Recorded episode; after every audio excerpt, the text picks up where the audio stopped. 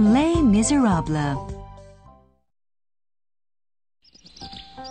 It was a quiet, sunny day. The cold steel gate of a prison creaked open, releasing a tired man with a long beard. Hmm. You are free to go, Jean Valjean. Jean Valjean had been in prison for 19 years. Slowly, he raised his eyes to the sun, which he hadn't seen in so many years. Hmm. Freedom. I am free at last. Hmm. Jean Valjean returned to the small French village where he grew up. Hungry and exhausted, he went to a restaurant hoping for a little food. Where's the owner? May I eat here? Well, only if you can pay. Oh, of, of course. Jean Valjean had made some money in prison and he showed it to the restaurant owner. Very well. Take a seat. At that moment, an elderly man dining at the restaurant called out indignantly, Hey, what's going on here? Owner, that man is a convict. A convict? Uh, really? A convict? Here? Convict? Eh, no, no, not in this. The other patrons began to murmur nervously amongst themselves. This is unacceptable. Are you saying we should eat beside a dangerous convict? If this is the case, I will leave at once. No, please stay. At least finish your dish. Uh, uh. The restaurant owner was hesitant, but he finally resolved to remove Jean Valjean from the restaurant. I'm restaurant. sorry, but I can't let you stay. I have to ask you to leave. You're ruining my business. Get out! Oh, what an unlucky day for me. Still hungry, Jean Valjean tried another restaurant and met with the same cold reception. But I am not a violent criminal. It makes no difference to me. I will not serve an ex convict. Um, Facing such rejection and discrimination, Jean Valjean felt desperate and miserable. Jean Valjean knew that he had once been a good man. He had lived with his widowed sister and her young children. They were very poor, and although he worked very hard, he could never make enough to support all of them. It broke his heart to see his little nephews lying in bed, weak with hunger. poor children. They don't even have the strength to cry anymore. Hmm. He tried his best to find a job, but them times no were hard, what. and no one would hire will him. anything. He was filled with despair at the thought of his starving family. If only I could give my nephews some of this bread.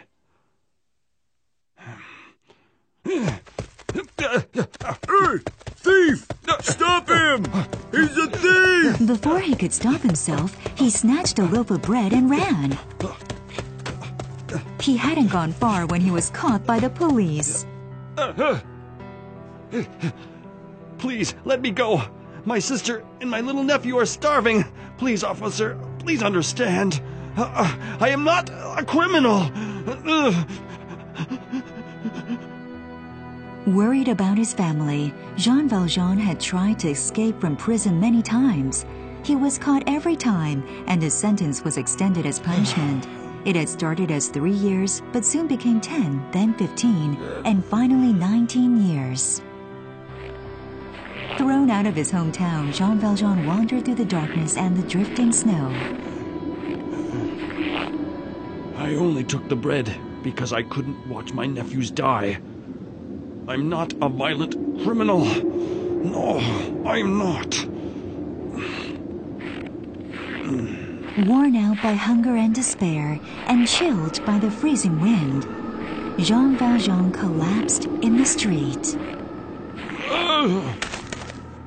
He would have frozen to death if he had not been discovered by a kind Catholic priest. Oh, wake up, young man. You will die of cold out here. When Jean Valjean came to himself, he thought about telling the priest his story. But he stopped himself. Oh, father. No, if he learns the truth, he will just cast me out like everyone else. The kind hearted priest took pity on Jean Valjean and gave him some warm food. Hmm. Here, help yourself. Oh, Father, thank you. It's okay. You don't have to rush. I have plenty of food for you. The priest was so generous and good to him that it made Jean Valjean feel guilty. Father, I must tell you, I'm a terrible sinner. I should have told you right away, but Mm. Do not upset yourself, my son. You have repented your sins and been forgiven. you have served your sentence. You are free now and can begin a new life. Do not give yourself up to hatred and despair. Here, have some more food. As the priest spoke, Jean Valjean could not take his eyes off the sparkling silver plates the maid had brought in. Those plates must be real silver, worth a fortune. Just one must be worth more than twice what I made in prison in 19 years.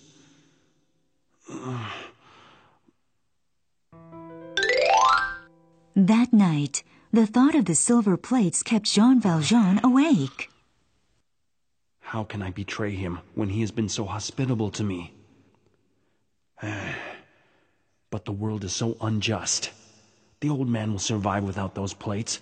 And and what about me?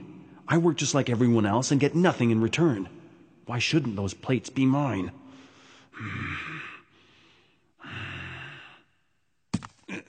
After everyone had gone to sleep, Jean Valjean snuck up to the cupboard holding the plates. Giving in to his darker instincts, he grabbed three plates and ran off into the night. The following morning, the priest's maid burst into his room as he prepared for morning mass. Father! Father! Something dreadful has happened! What has happened, my child? Three of the silver plates have vanished, Father! What? I know that ex convict has taken them. But where is he now? I checked his room. The bed is empty, and he is gone. He has run off with the silver uh. plates. We must call the police right away. To the maid's surprise, the priest only smiled. Father? You will tell no one. Uh, what?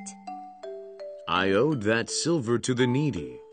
God has helped me to see the futility of my own greed in wishing to serve my guests on silver plates while people starve. The maid was confused, but she could not disobey her master. Jean Valjean was stopped by the police when he had to show his travel pass.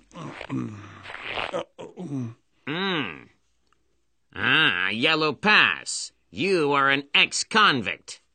Jean Valjean was worried when he remembered the silver plates in his bag. What's that you have in your bag? Oh, nothing. Just old clothes and dishes and Let me see some that. stuff. Uh, uh, uh, Stop right there, thief! Wait! what possessed me to do this?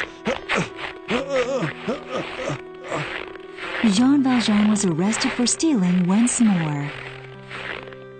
The police came to speak to the priest when he was having dinner that evening. Father, we have some questions for you. Oh, Father, do you recognize this man? Before the police officer could continue, the priest rushed forward and took Jean Valjean's hands. Ah, my friend. I have been waiting for you. Mama. Both Jean Valjean and the police were shocked and confused by the priest's reaction. The priest picked up a silver candlestick from the table and handed it to Jean Valjean. You forgot to take this. Don't you remember? I gave you this candlestick along with the plates yesterday. When you promised you would become an honest man. Fa- father. Do you mean this man did not steal your silver plates? Of course not. They were my gift to him. Is this true? The police could tell something was not quite right, but they had no choice but to believe the priest's story.